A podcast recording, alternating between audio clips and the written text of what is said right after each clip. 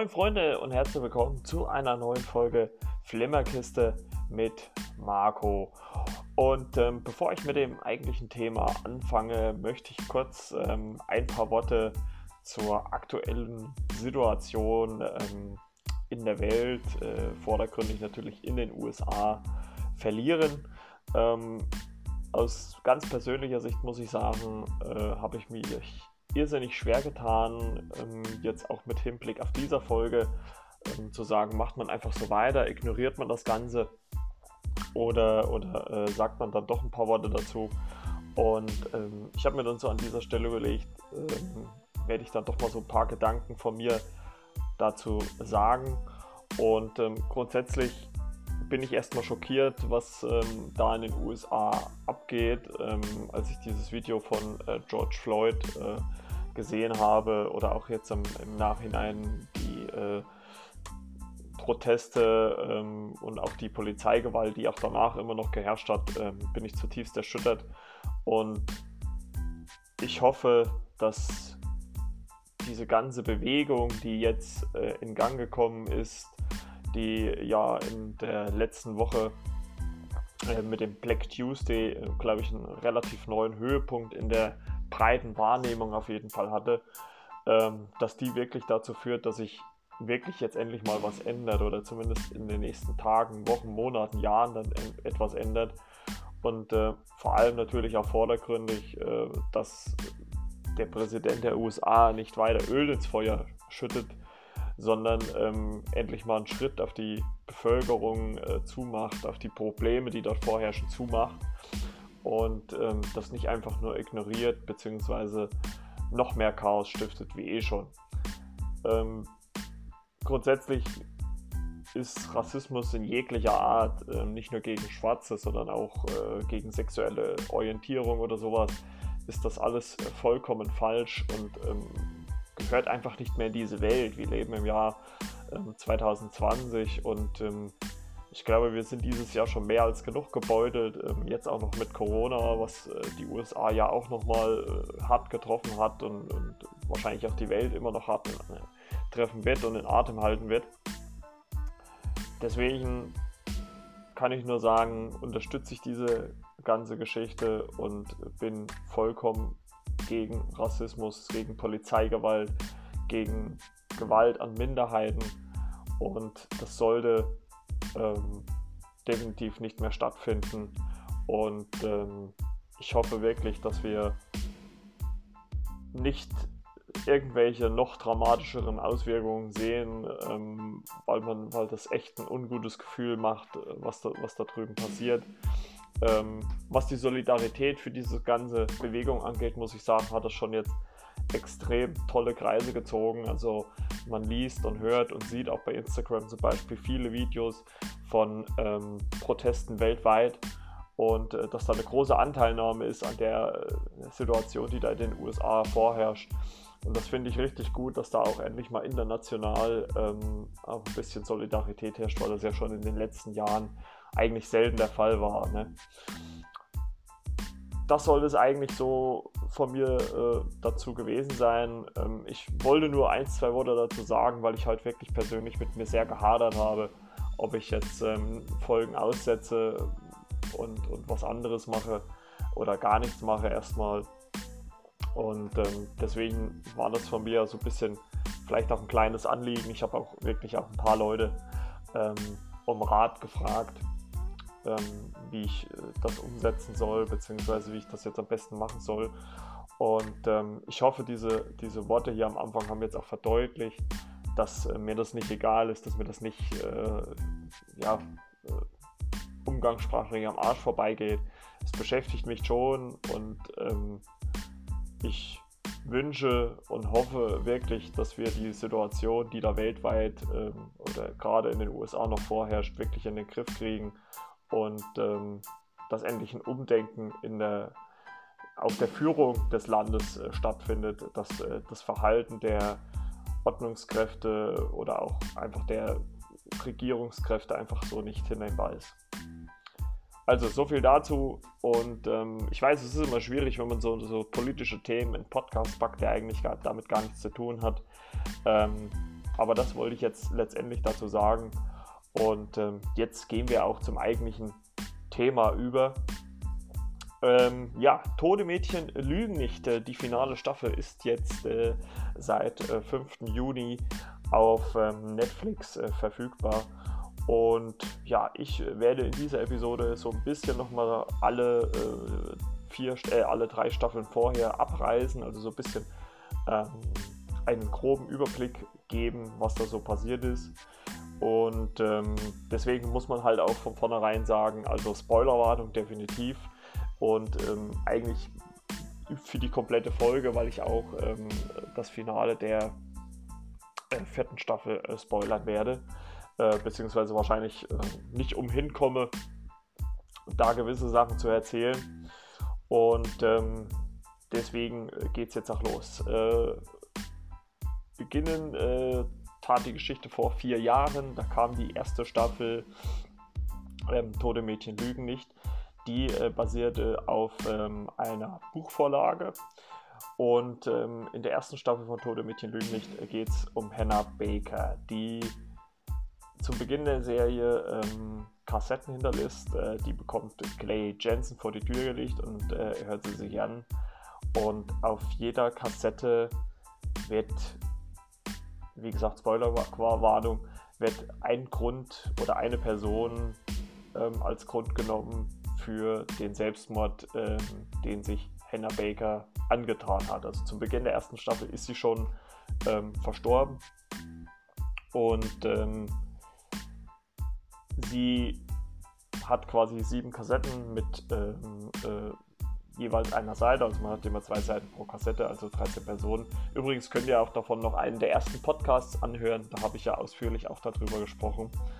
Und ähm, das war eigentlich so der thematische Abriss in der ersten Staffel, dass quasi über 13 Folgen hinweg ähm, erzählt worden ist, welche Personen, welche Umstände zu ihrem Tod oder zu ihrem Suizid, muss man ja sagen, ähm, geführt haben der wurde ja auch, und ähm, das hat man ja mittlerweile dann auch geändert, der wurde ja auch am Ende der, der Staffel in, ich glaube, es war sogar die letzte Folge, ähm, sehr explizit gezeigt. Ähm, mittlerweile, ähm, ich habe das jetzt nicht nochmal nachgeprüft, weil ich nicht nochmal alle Folgen ähm, angeschaut habe. Äh, mittlerweile ist es dann aber so, dass äh, man wohl diese äh, Suizidszene entschärft hat. Ähm, was ich auch voll jetzt nachvollziehen kann, weil man das, glaube ich, so im Detail auch nicht unbedingt sehen musste. Also ich war damals schon, ähm, also vor drei Jahren, vier Jahren relativ mehr geschockt nicht, aber ähm, es war schon ziemlich erdrückend und ähm, das war auch so ein Punkt bei der ersten Staffel Tode Mädchen lügen nicht, wo ich gesagt habe, da hat man halt auch die ganze Zeit, das war wie so ein, wie sagt man immer, wie, wie so ein äh, Schwert, was über diese ganze Serie äh, lief, weil man in jeder Folge, in jedem Moment damit gerechnet hat, okay, jetzt passiert's, jetzt passiert's. Und es sind ja in der ersten Staffel dann auch noch einige Sachen passiert, ähm, die Hannah ja auch geprägt haben. Also und die unter anderem natürlich auch für die ähm, weiterführenden äh, Staffeln wichtig waren. Unter anderem war das ja ähm, auch die äh, Ver Vergewaltigung, Vergewaltigung von Jessica ähm, äh, von Bryce Walker der sie äh, besoffen abgeschleppt hat. Äh, und Justin, ihr damaliger Freund, hat das zugelassen, der, mit, der damit auch zu kämpfen hatte. Und äh, damit wurde ja dann auch letztendlich gespielt. Wie gesagt, Spoilerwarnung, ähm, weil Justin ja dann abhaut quasi und äh, versinkt so ins Drogenmilieu, weil er das ja von seiner Mutter ähm, und ihren Lebensgefährten vorgelebt bekommt. Und ich muss sagen, ich fand die erste Staffel richtig stark und mir tat auch Clay leid, weil man schon gemerkt hat, dass ihm das sehr wehgetan hat, wie die wie er sich so die Kassetten angehört hat. Also er sagt das ja auch in der Serie selber, dass er, dass er stark damit zu kämpfen hat, sich die einzelnen Kassetten anzuhören und so weiter und so fort. Und dann halt auch im Laufe der äh, Staffel ja erst mitkriegt, äh, dass auch schon andere die Kassetten gehört haben, wie zum Beispiel sein Kumpel Tony. Und ähm, die war stark umgesetzt, basierte ja wie gesagt auf einer ähm, Buchvorlage und das Buch, muss man auch dazu sagen, war mit Ende der ersten Staffel auch auserzählt. Ähm, es dauerte nicht lang, da kündigte Netflix eine äh, zweite Staffel an, mh, hm, wo ich lange Zeit nicht wusste, hm, will man das sehen, will man das nicht sehen. Ähm, es kam dann irgendwann der Trailer und natürlich dann auch irgendwann die eigentliche Staffel. Und ähm, dann war es ja quasi so, dass da nochmal, also da wurde ja mit Polaroids gespielt in dem Sinne, wo Bilder aufgetaucht sind, wo Henna oder auch ähm, andere junge Frauen, äh, junge Mädchen in ja, ein bisschen delikaten ähm, Situationen ähm, fotografiert worden sind. Und äh, diese Bilder tauchten ja auf. Ähm, Im Fokus der zweiten Staffel stand immer noch Clay, der was ja dann schon so ein bisschen weird gewirkt hat, weil ja Hannah in der ersten Staffel ähm, verstorben war. Ähm, wurde übrigens gespielt von Catherine Langford. Ähm, die hat man ja ähm, jetzt 2020 auch in Knives Out gesehen. Sieht immer noch so aus wie auch Hannah Baker. Und ähm, die Clay in der zweiten Staffel quasi als, ich weiß gar nicht, als Geist nicht, aber als Vision halt erschienen ist und ähm, er halt auch immer in einem Zwiegespräch äh, mit ihr war. Und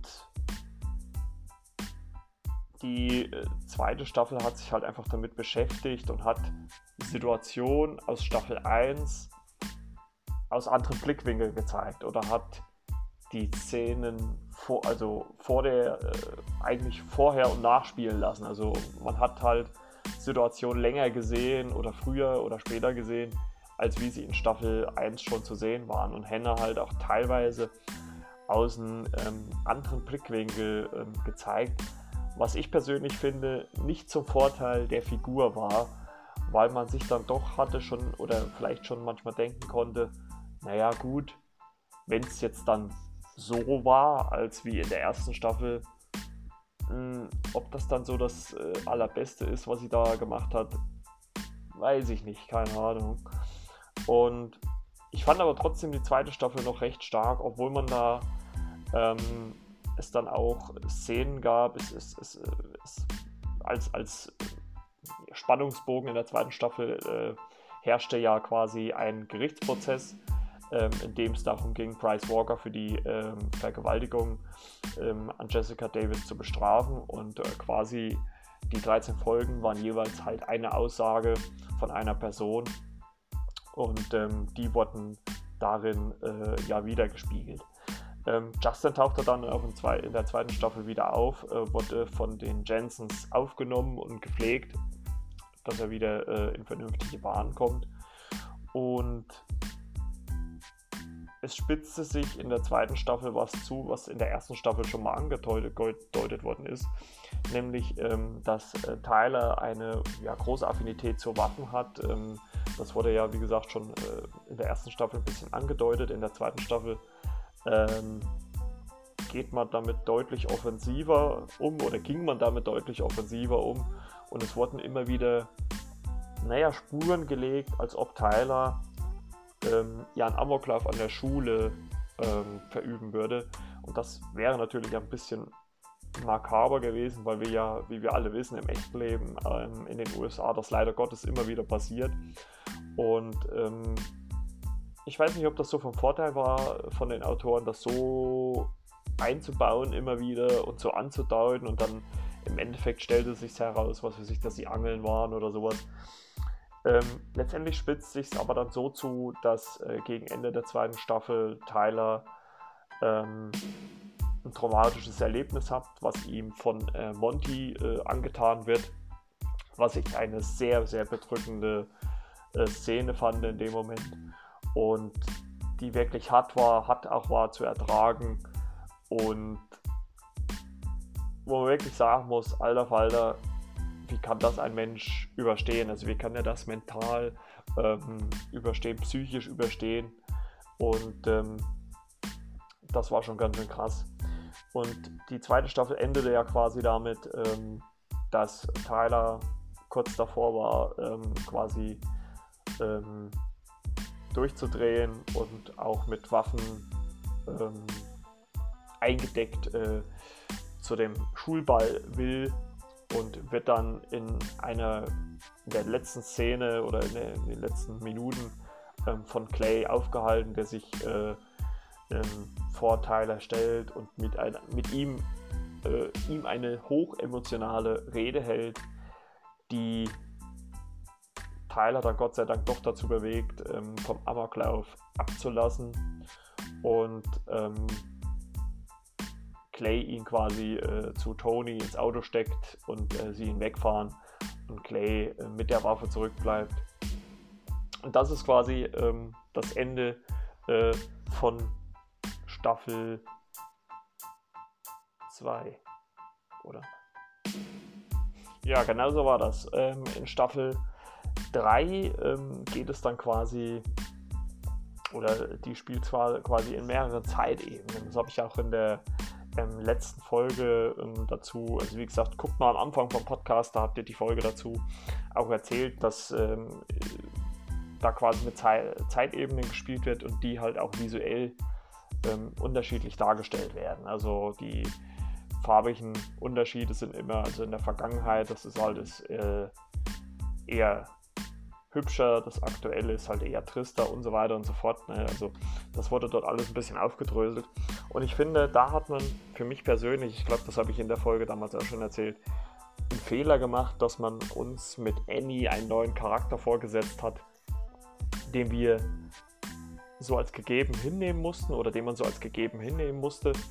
Und was ich eigentlich grundsätzlich auch ähm, akzeptieren konnte, bloß wurde mir in keinster Weise irgendwie dargestellt, dass eigentlich jeder aus dieser äh, Stammgruppe, also Jessica, Zach, Clay, Justin, Tony, ähm, dass, dass die alle ihr absolut vertrauten. Also die haben ihr alles erzählt, äh, wo man noch in den ersten zwei Staffeln gemerkt hat, ja gut, die erzählen sich untereinander auch nicht alles und, und bei ihr, die jetzt einfach so auftaucht, muss ich das alles so hinnehmen, dass sie, äh, äh, dass sie ihr alles erzählt wird. Und das hat mich ehrlich gesagt so ein bisschen gestört. Also es, es, lag für mich nicht an der Schauspielerin, es lag mir für mich, wenn man mir das ein bisschen näher erklärt hätte ähm, oder, oder vielleicht eine gewisse Vorlaufzeit gehabt hätte, wie ähm, das Ganze äh, vonstatten gehen sollte, äh, das, oder warum halt alle ihr so schnell vertrauen, dann hätte ich das, glaube ich, eher auch hinnehmen können. Und das hat mich so ein bisschen äh, gestört. Und Andy wurde ja quasi eingeführt als, ja, quasi Erzählerin des Ganzen. Also der Fokus lag schon stark auf ihr. Sie war auch die Erzählerstimme in Staffel 3. Also ähm, Clay, der ja äh, in Staffel 2 eher im Fokus war. In Staffel 1 war es ja Hannah Baker. In, in Staffel 2 kann man sagen, war es ja eher ähm, Clay, beziehungsweise halt auch der Gerichtsprozess, der im Fokus war. Und in Staffel 3 wurde Annie zur Erzählerin von dem Ganzen. Muss ich wirklich sagen. Ähm, fand ich auch, also es war halt schwierig. Äh, man hat ja quasi mit dem Tod von Bryce Walker gespielt und wer ihn umgebracht hat. Und wenn man sich die ersten zwei Staffeln angeguckt hat und auch gerade die erste, ähm, wo Bryce ähm, einmal natürlich Jessica vergewaltigt und auch Hannah vergewaltigt, was ja letztendlich auch dazu führt, dass, Letz, äh, dass äh, Hannah sich das Leben nimmt und man dann versucht in Staffel 3 Price in gewisser Art und Weise ähm, positiv darzustellen, muss ich wirklich sagen, weiß ich nicht, ob das so gut war. Also ich, ich fand auch die dritte Staffel dann schon nicht mehr so stark. Ähm, es waren immer noch 13 ähm, Episoden. Ich fand es schade, dass Clay sehr im Hintergrund war. Also der tauchte wirklich sehr reduziert auf. Und ähm, das, also Price war halt ja eher so der, der Hauptfokus ähm, des Ganzen. Und die Staffel hat sich halt damit beschäftigt, was für Price selber dazu geführt hat, dass er so war, wie er war. Und man hat halt auch Situationen generiert, dass er zum Beispiel selber auch eine Kassette für ähm, Jessica aufgenommen hat sich für alles entschuldigt. Und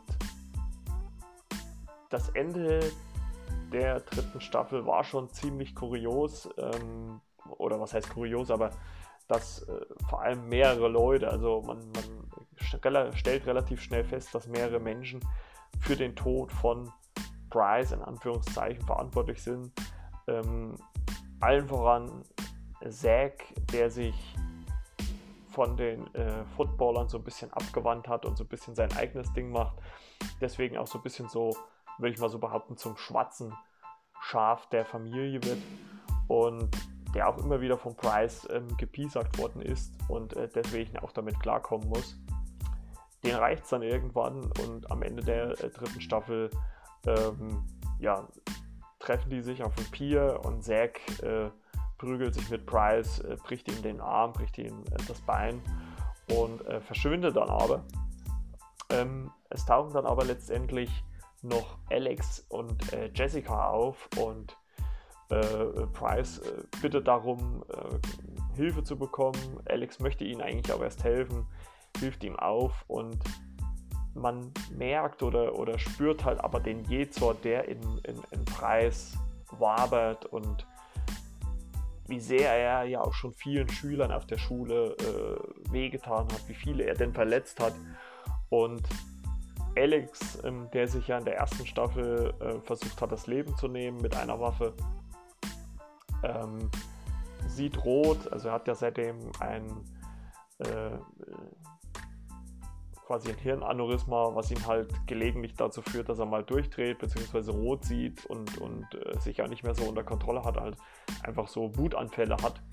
Und äh, bei diesem Wutanfall schmeißt er halt Bryce ins Wasser und äh, dadurch, dass, die, dass der Arm und äh, das Bein gebrochen sind, kann sich Bryce halt von selbst nicht mehr retten und ertrinkt. Und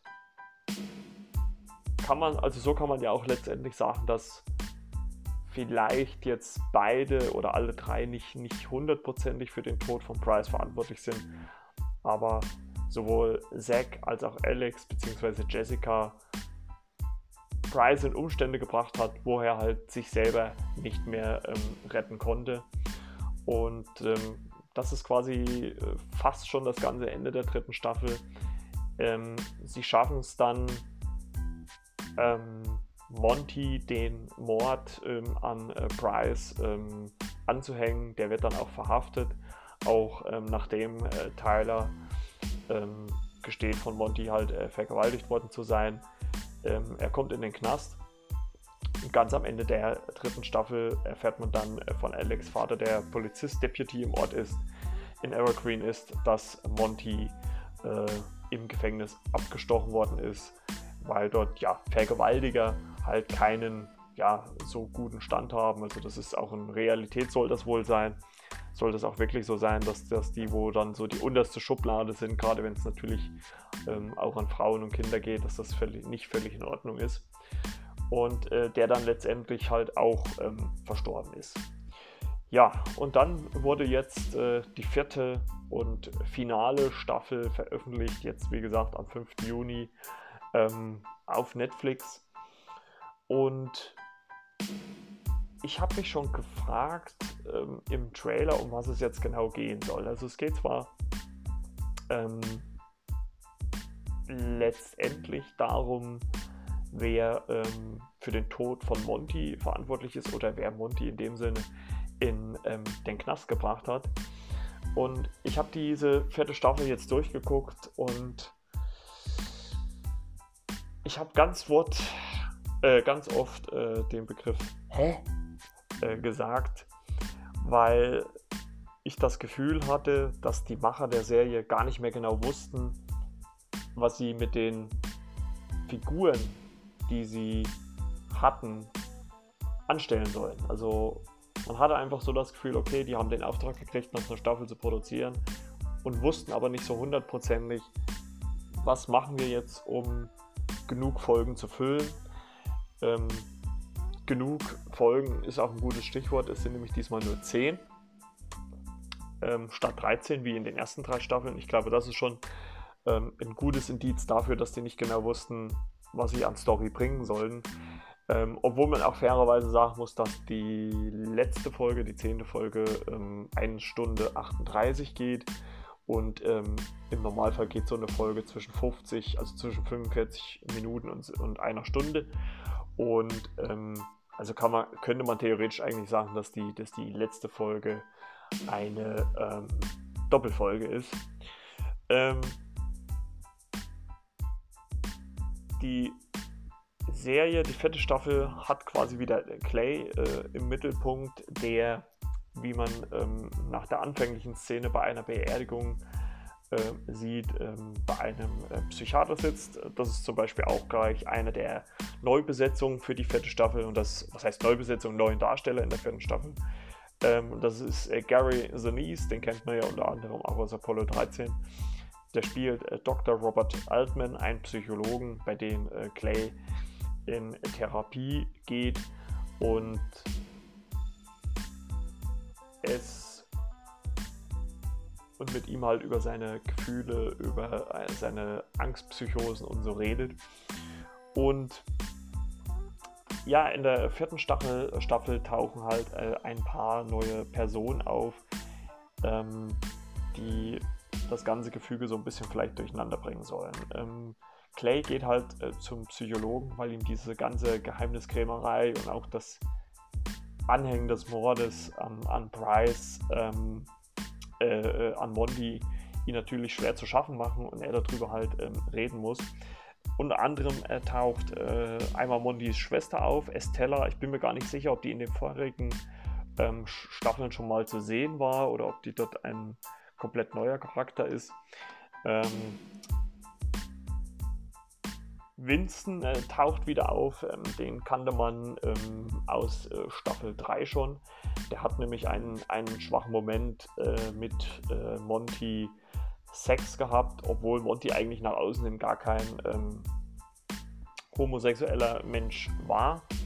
Ähm, Mann war.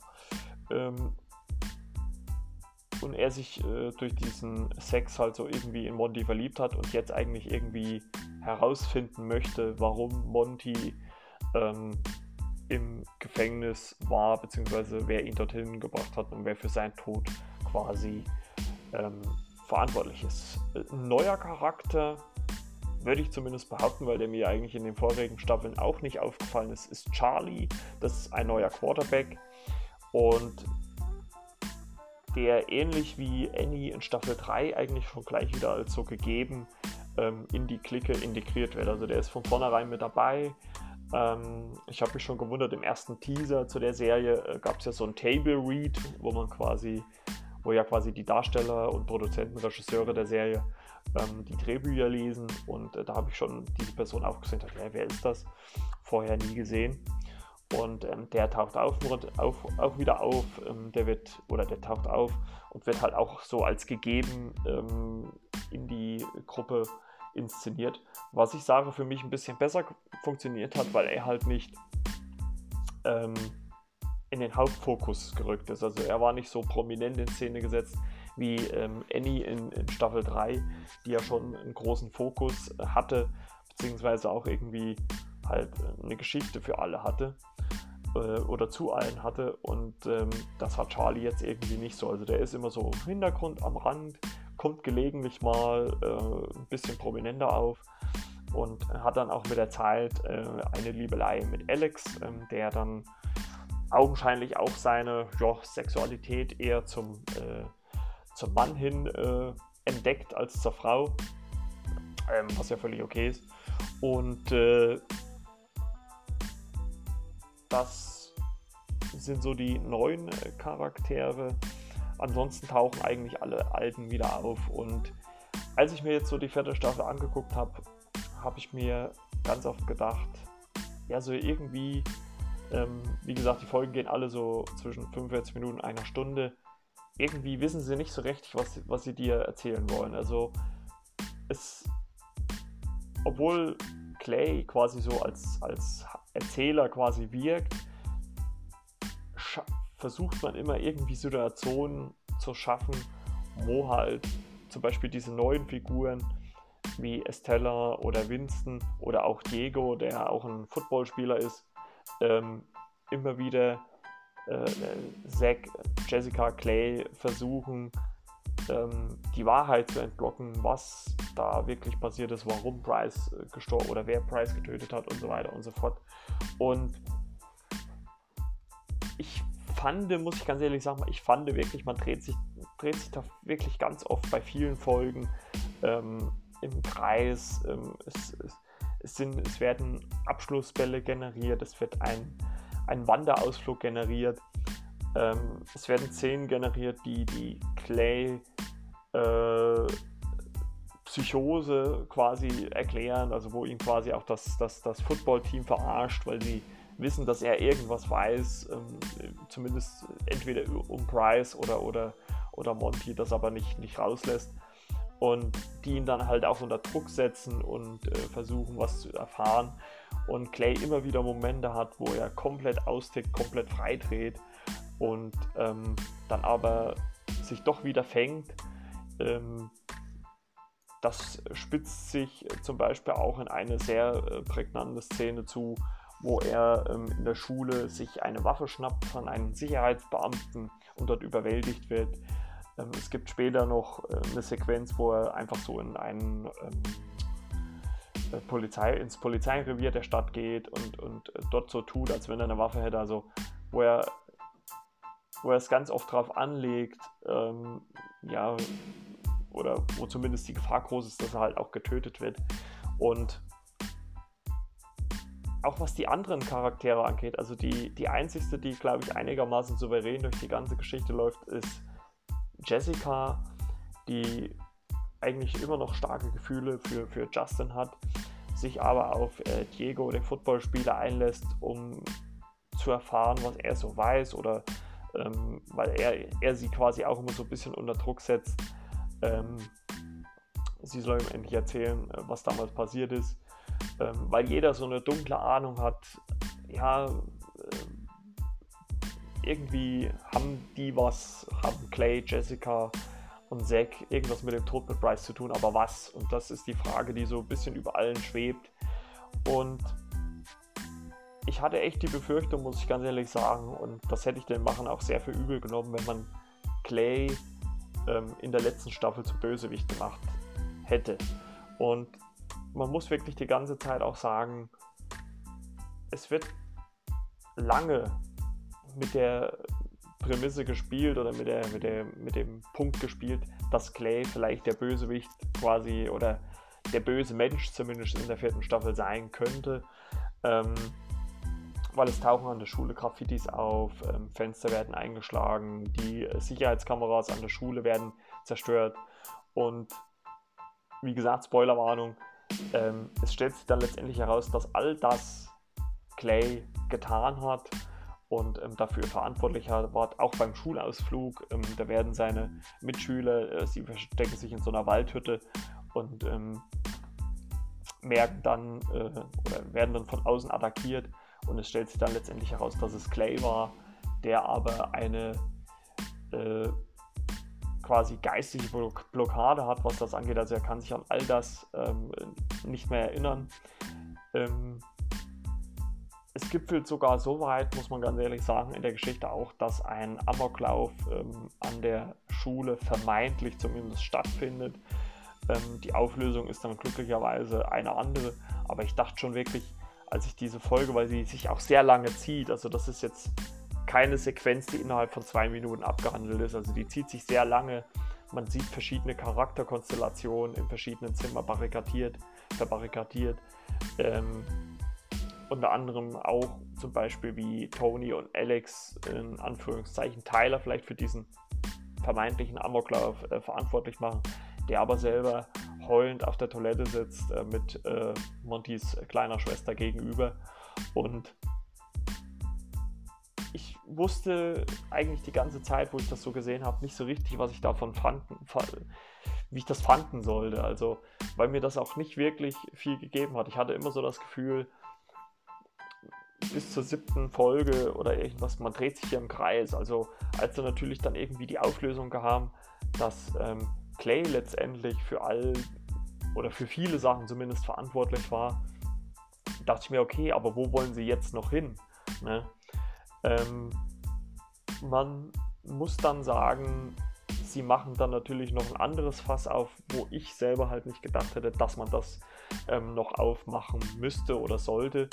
Und ähm, das ist Justin, weil, ähm, wie ich ja schon erwähnt habe, ist Justin am Ende ähm, der ersten Staffel von ähm, abgehauen, weil er halt ähm, die Vergewaltigung von Jessica zugelassen hat, ist dann so ins Drogenmilieu abgerutscht und äh, in der zweiten Staffel wurde er wieder aufgepäppelt.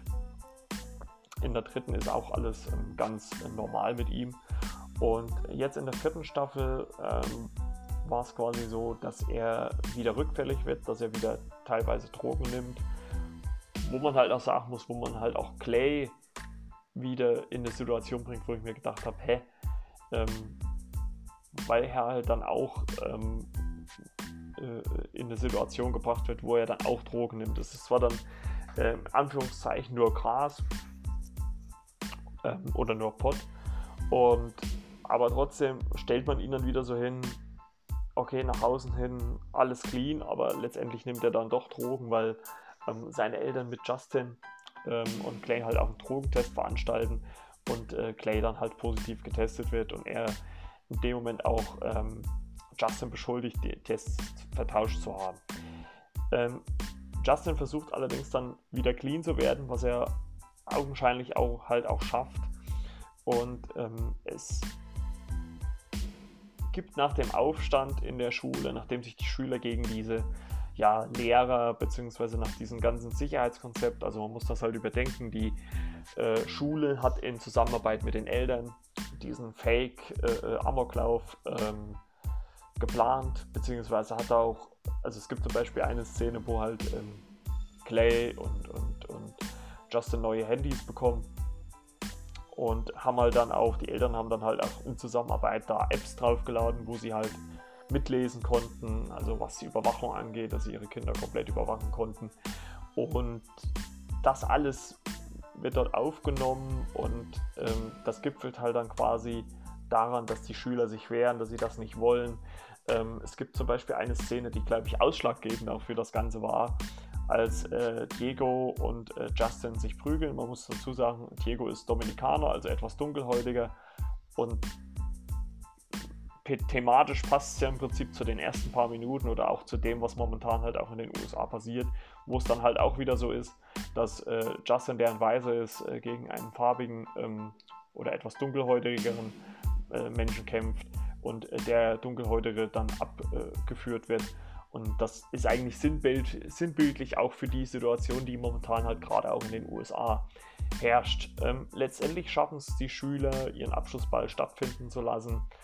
Ähm, Justin, der eigentlich daheim sein wollte und äh, versucht halt ähm, runterzukommen, also wieder clean zu werden, ähm, entscheidet sich dann letztendlich dann doch dorthin zu gehen, um äh, mit Jessica noch einen ja, Tanz äh, zu machen weil die beiden ja schon, muss man sagen, in irgendeiner Art und Weise füreinander geschaffen sind. Ähm, leider Gottes bricht er dort aber zusammen und äh, landet im Krankenhaus und äh, die Eltern von Clay, also auch äh, Clay selber, bekommen ähm, eine äh, unschöne Nachricht, dass äh, Justin nicht mehr lange Zeit hat ähm, zu überleben. Und also ich muss sagen, das waren dann erst so die, die Folgen, also neunte und zehnte Folge, muss ich sagen, wo es dann wirklich für mich auch emotional wurde, wo ich mir gedacht habe, ach Mensch, jetzt können sie doch den Charakter ähm, nicht sterben lassen. Und es gibt wirklich, was das angeht, ein paar schöne ähm, emotionale Momente, wie, wie Clay sich von Justin verabschiedet. Und ähm, das Ganze, das fand ich wirklich sehr schön. Ähm, es findet dann natürlich auch schon auch noch das Abschlussfest an der Schule statt, wo sowohl Jessica als auch Clay nochmal schöne Worte ähm, sagen über das, was passiert ist. Man hätte vielleicht damit rechnen können, dass, dass einer von den beiden die ganze Geschichte nochmal aufdrö aufdröselt, quasi oder zugibt, wie was mit Bryce äh, passiert ist. Aber das wurde letztendlich nicht gemacht. Und ich glaube, das ist auch ganz gut so, wenn man, dass man das fast dann nicht nochmal aufgemacht hat, dass man gesagt hat, okay, wir versuchen das runterzufahren. Und das meine ich halt auch vielleicht ein bisschen mit konstruiert, weil dann über die Staffel hinweg halt, wie gesagt, diese neuen Figuren, ähm, Vincent, Estella und auch Diego immer wieder äh, Jessica und Clay äh, gefordert haben oder auch Alex, die Wahrheit zu sagen, doch letztendlich dann alle ablassen. Ähm, sowohl Diego, der, der versucht mit Jessica dann noch wieder in Kontakt zu kommen ähm, und sie vielleicht nach einem Date zu bitten in, nach einer gewissen Zeit, äh, nachdem sie sich vernünftig von Justin verabschieden konnte. Ähm, Winston, der, der Alex verzeiht, äh, mit dem er auch versucht hat, kurz anzubandeln, aber Alex ist ja jetzt mit Charlie zusammen, ähm, der aber das auch hinnimmt. Und ähm, Estella, die sich so ein bisschen in Tyler verguckt hat äh, durch den Abschlussball und aber weiß natürlich, wie ihr Bruder war und wie je zornig, zornig er war. Und ich glaube, sie hat auch nie wirklich, ähm, wenn ich das so auf die Staffel rückblickend sagen kann, nie so wirklich hundertprozentig die ja, Wahl oder, oder das, das vor, irgendwie jemanden großartig auffliegen zu lassen, weil ja letztendlich ist Monty im Gefängnis gestorben, dafür konnte jetzt keiner was, ähm, dass er dort abgestochen worden ist. Ähm, ja, dann und dann hat man noch was gemacht, wo ich dachte, okay, ähm, man muss sagen, in der letzten Staffel, in der dritten Staffel war Henna in dem Sinne ja gar kein Thema. Ähm, man holt äh, in der vierten Staffel nochmal kurz äh, sie ein bisschen zu Vorschein. Also sie ist einmal auf einem ähm, Bild zu sehen, auf einem Foto, was Tyler ähm, in der ersten Staffel gemacht hat.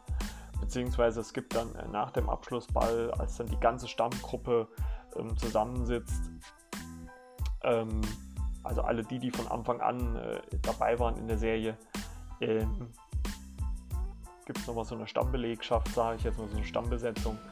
Und ähm, weil Justin und, und äh, äh, weil Clay und Jessica, jetzt habe ich zusammen, weil Clay und Jessica halt auch immer wieder Visionen von, von Monty und äh, Price haben und äh, wie sie quasi auch, wie es bei Clay halt quasi in Staffel 2 mit Hannah war, so haben sie, haben beide das äh, mit Price oder auch teilweise mit Monty in der, in der äh, vierten Staffel.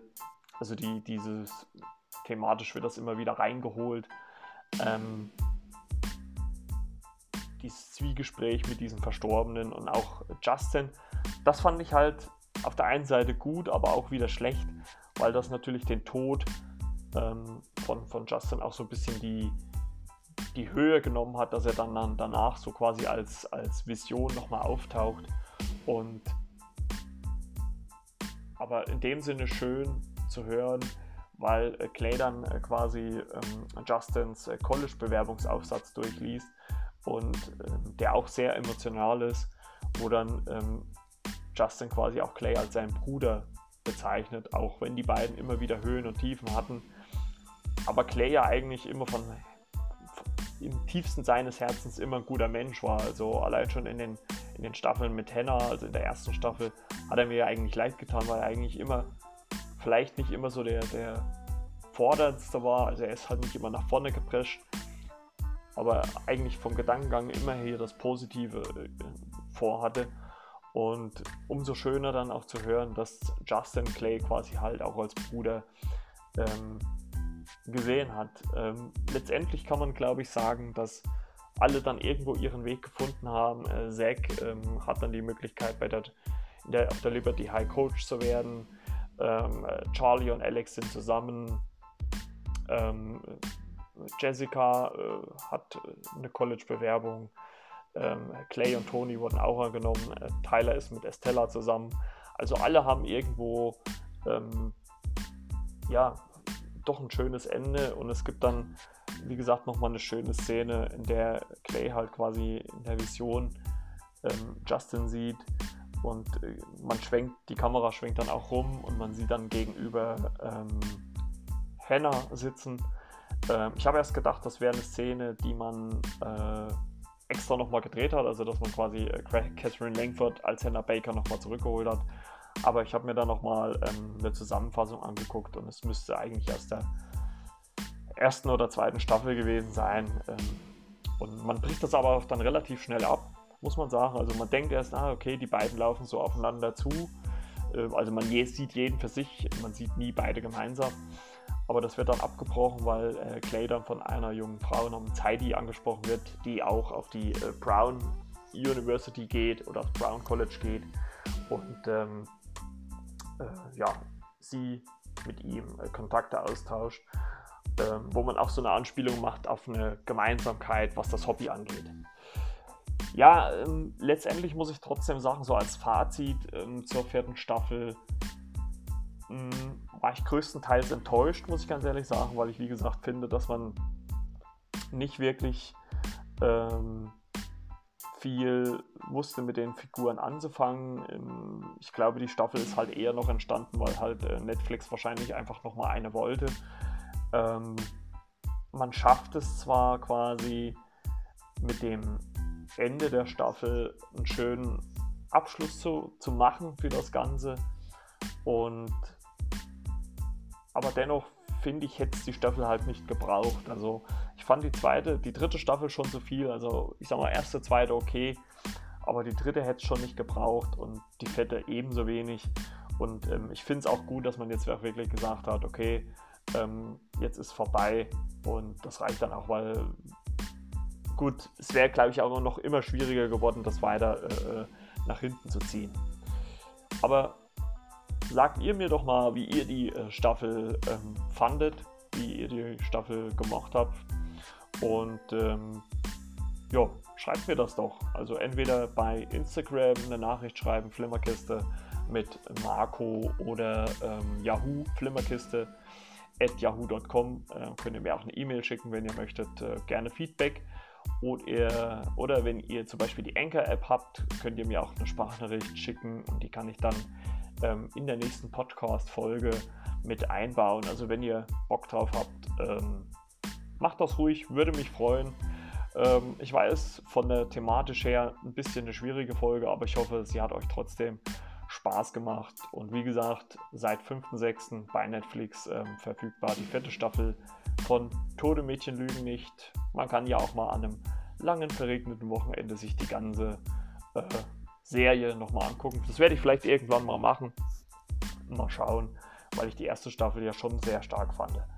Ja, ansonsten äh, bleibt mir nichts anderes übrig, als zu sagen, bleibt gesund, ähm, genießt die Woche. Wir hören uns dann äh, in der nächsten Folge wieder, wo wir bestimmt auch wieder ein bisschen mehr Themen haben. Heute ging es ja nur um eins. Und äh, deswegen, ja, Tschüssikowski und bis zur nächsten Folge. Bis denn, ciao, ciao, euer Marco.